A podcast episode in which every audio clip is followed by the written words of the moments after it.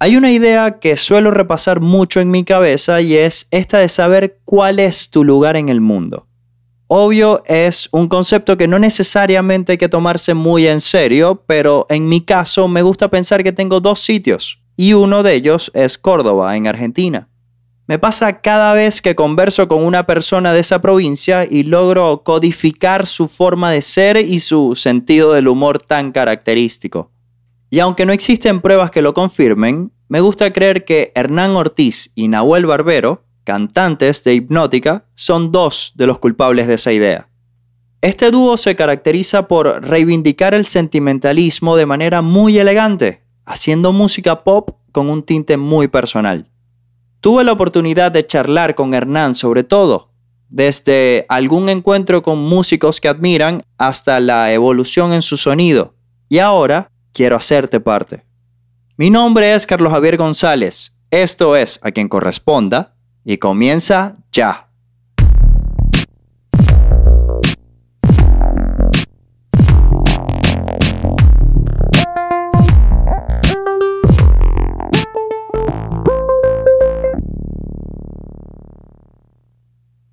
La primera pregunta me parece que es obvia y, esto no tiene que ver en lo absoluto con una experiencia personal, pero ¿por qué tu cuenta de Instagram dice Henry Hipnótica y no Hernán?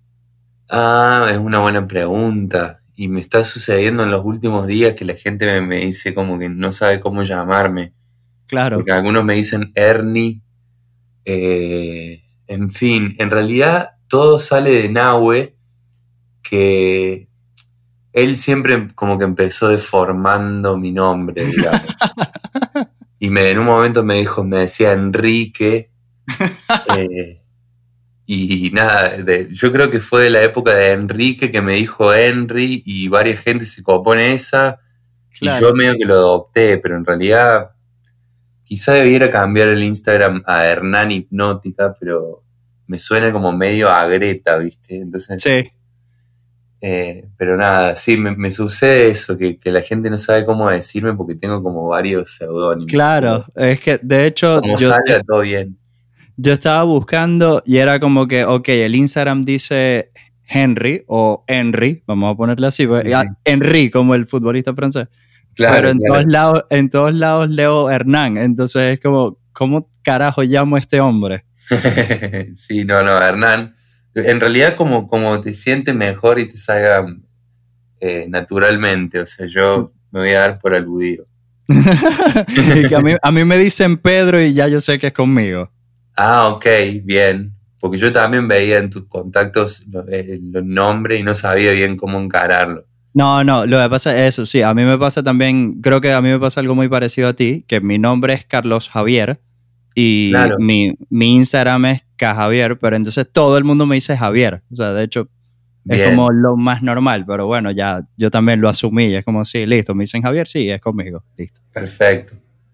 Em, bueno, Hernán, básicamente tengo entendido que Hipnótica nace de una canción que nunca se envió a un concurso, que la subieron en MySpace, pero la versión original era tú hiciste la letra y Nahuel le puso la, música, ¿cierto?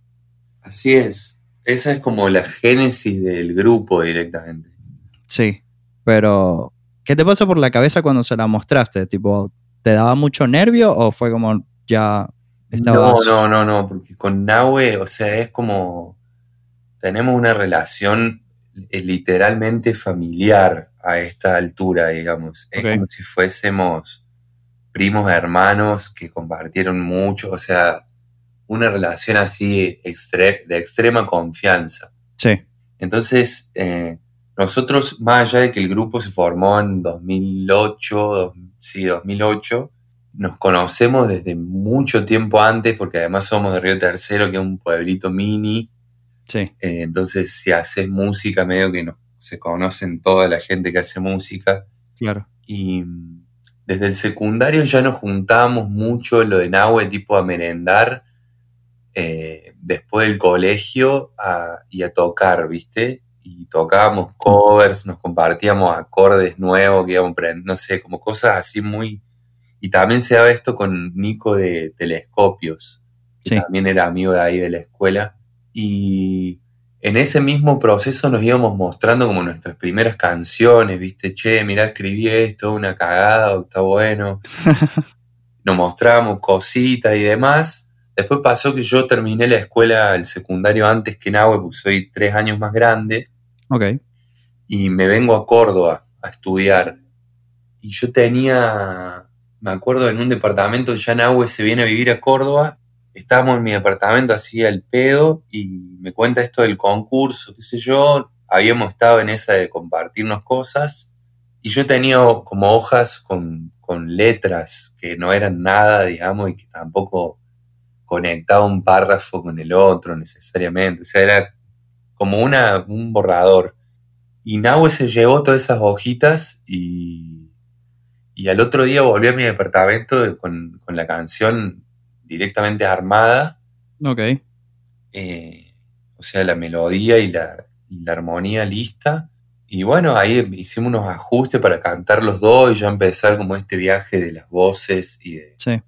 Siempre nos gustó esto de las armonías. Las armonías, sí. Es, sí, es como la cara de, la carta de presentación de Hipnótica. Claro, es como nuestro sello. Y después como que todo fue muy, muy fluyendo de una manera muy, muy orgánica. Pero no, la verdad que nervios cero. O sea, sí, sí me da nervio y a él también, supongo, la primera vez que nos mostramos algo, pero, pero ya es como, no sé, es como si le mostraras a tu hermano, no sé, o algo. Sí, ya hay otro nivel de confianza. Claro, y que hay un filtro de amor, digamos, que, que va a estar todo bien, sea cual sea el, el feedback.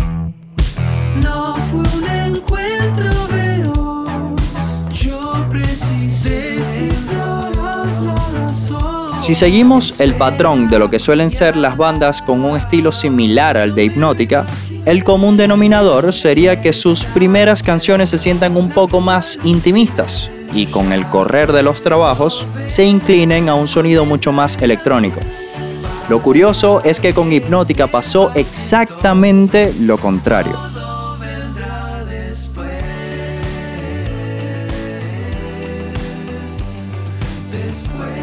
Para mí es como la bendición, o al menos yo lo siento así, de hacer música pop.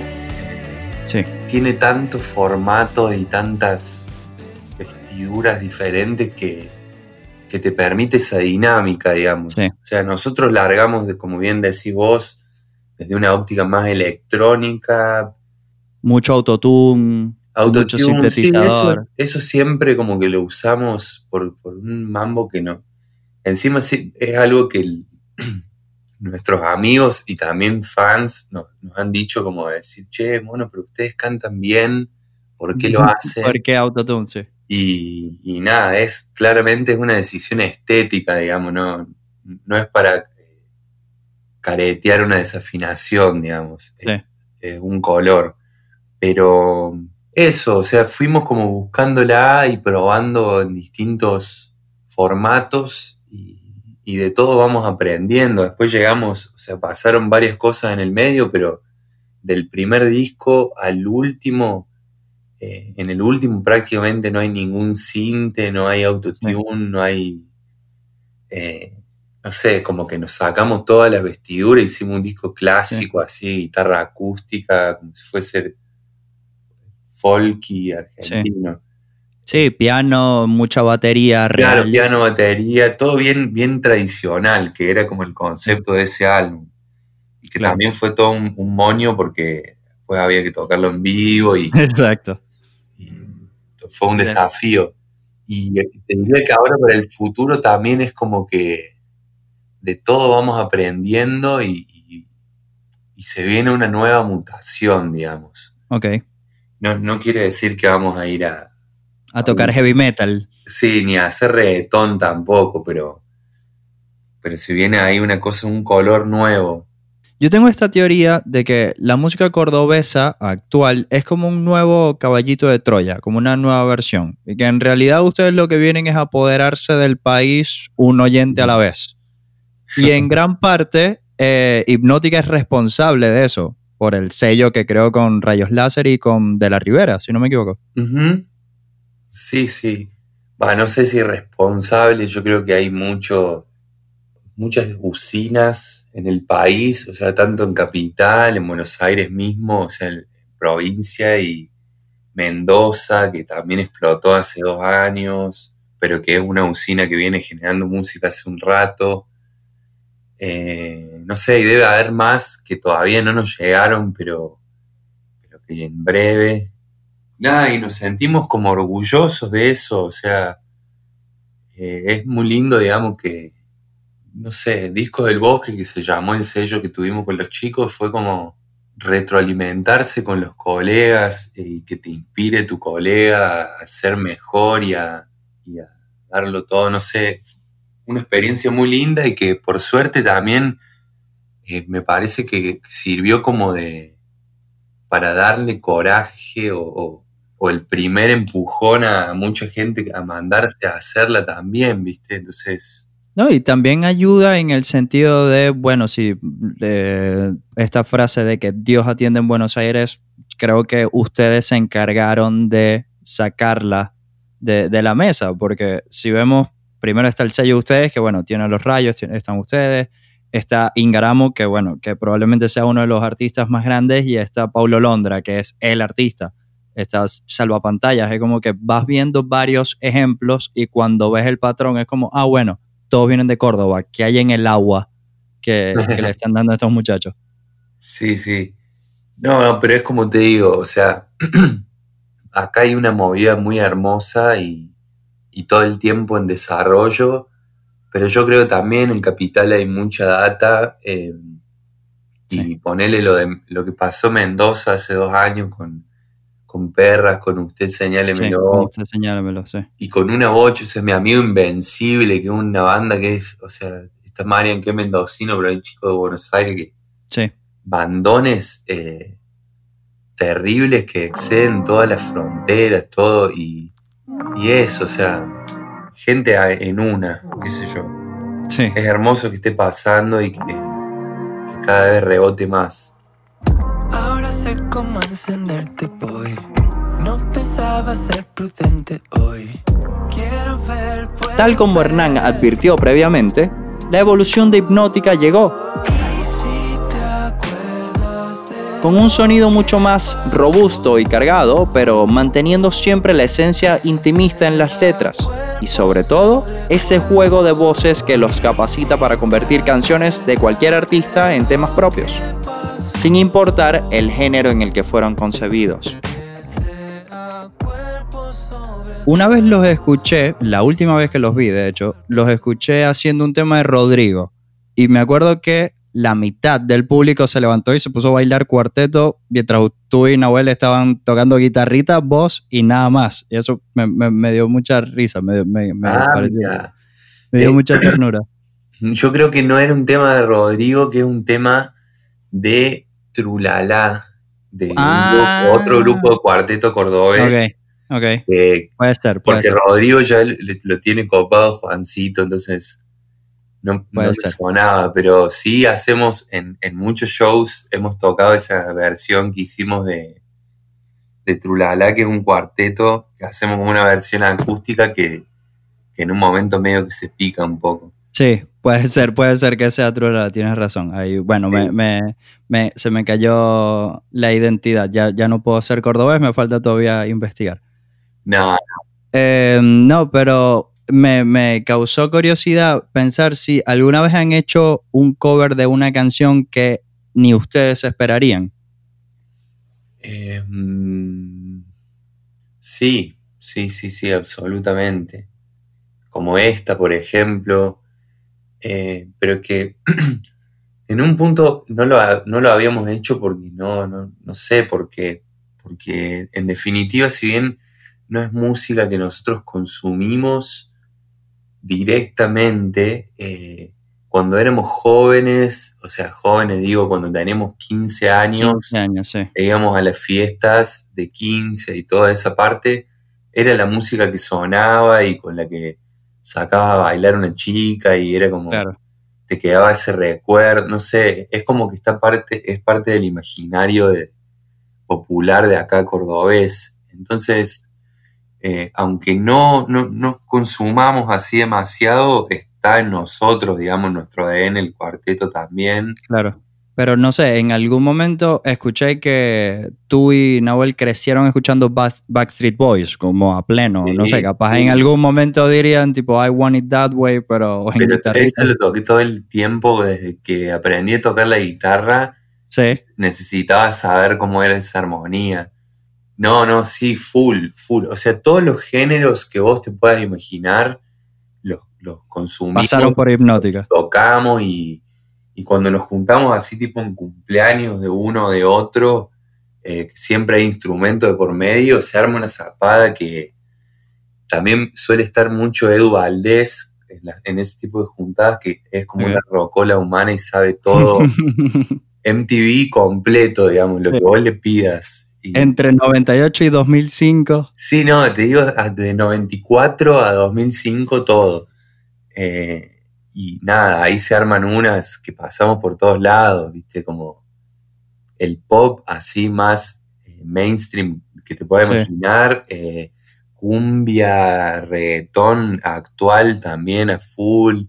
Eh, a mí me gusta el trap también, me gusta el folclore, el tango. Me gusta la música, digamos, y, según el mood, yo creo que, las músicas te producen diferentes sensaciones y que está buenísimo eh, no limitarse a ese nivel, viste, como no por el hecho de saber música y entender, pensar que hay algo, un género que es inferior o... Claro. Viste. Sí, yo no toco esto, no quiero nada que ver con esto. Claro, no escucho, no, o sea, está bien si, si no consumís directamente, pero yo siempre tengo como esa teoría de que si le mueve el piso, el corazón a tanta gente.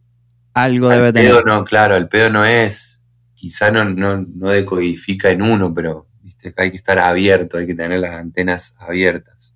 Sabes que en una nota leí ya, para ir terminando, en una nota leí que ustedes tuvieron como un encuentro con Luke Pritchard, con el cantante de The Cooks, pero busqué por debajo de las piedras y no encontré exactamente qué fue lo que pasó. Eh, pasó Lola Palusa. Sí, sí, sí. Eh, nosotros tocamos en el Lola, no me acuerdo a ver si fue 2014. 2015, por lo que vi ayer. 2015.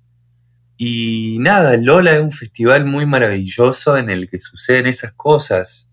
Vos tocas en el festival y tenés tú como tu camarín para cambiarte y tu cuestión privada, pero después es como un área común. Claro, se da todo en, áreas comunes. Eh, hay sala de juego, otro lugar para estar tirados, eh, fumando uno, no sé, como todo como muy chill. Y en esa fue la primera que fuimos y era un delirio. O sea, estábamos ahí, estaban los cooks eh, tomándose una birra a 10 metros nuestro y nosotros claro. sabemos todas sus canciones en la viola. O sea, era un, toda una situación así, medio surrealista el Lola. Claro. Lo único que estaría bueno es como de alguna manera que los actos locales tengan unos lugares. Entiendo que, no da por, la grilla enorme y todo, pero digo, como viste, es medio cruel que a veces toca a las 12 del mediodía y la experiencia de tocar termina siendo como lo menos flashero de todo. Sí, porque de hecho es a las 12 del día, apenas están abriendo las puertas y la banda se está, ya está tocando. Claro, toma como unos 20 minutos llegar al escenario. Sí, sí, por suerte cada vez se va a ir acomodando más y las bandas por suerte van creciendo a nivel número y ya van a poder ocupar otros lugares, pero eso es algo como raro de, de la experiencia de tocar. Pero más allá de eso, impecable, o sea, la posibilidad de estar con todos tus gente que admiraste siempre a la par, ahí en una. Sí, eh, bueno, ojalá en algún momento sea Luke Pritchard tocando con Hipnótica. Mal, encima, esa es otra anécdota que Nahue te podría contar mejor porque él se arrimó, digamos, o sea, todos estábamos en esa, pero o sea, nadie se animaba como a ir a... nadie daba el paso, claro. Y nada, Nahue se animó en un momento que estaba solo y fue y le, lo charló un poquito. Nahue tiene un inglés bastante malo, pero se hace entender. Seguro que, le, nada, que le debe haber expresado su amor y, no me acuerdo si no le dio un disco de hipnótica, vos sabés. ¿En serio? Sí, sí, creo que sí. Qué genial sería que confirmar él, pero creo que sí.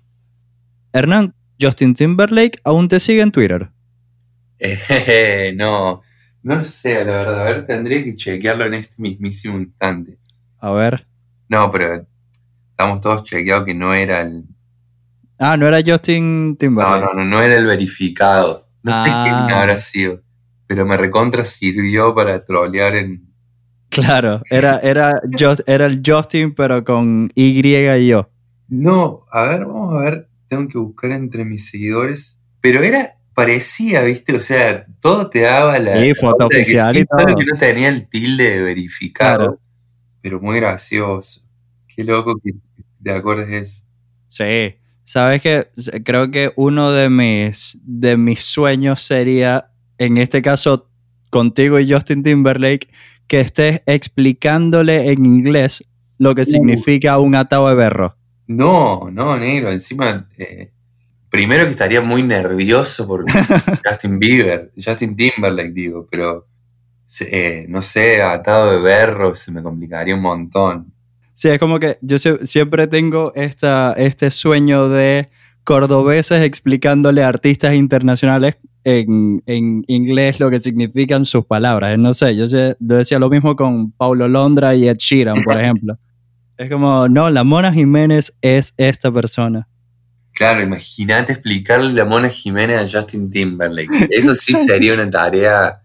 eh, Tiene que ser traductora la persona. Sí, sí, sí, no, no solo traductor, tiene que ser un genio, básicamente, para poder explicar algo así. Sí, sí. Tengo una, tenemos una amiga traductora cordobesa que fue productora del último videoclip que ella sería la indicada porque como que conoce el folclore y se lo podría explicar muy bien. Qué genial.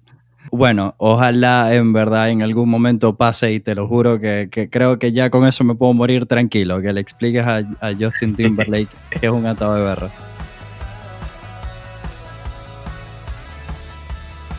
Hipnótica es una banda consciente de lo efímero que es todo, desde los aspectos musicales hasta quizás los que rodean nuestras vidas razón por la que intentan enfocarse en lo que les hace bien, y siguiendo al pie de la letra el estribillo en una de sus canciones, están gozando el tiempo que les queda.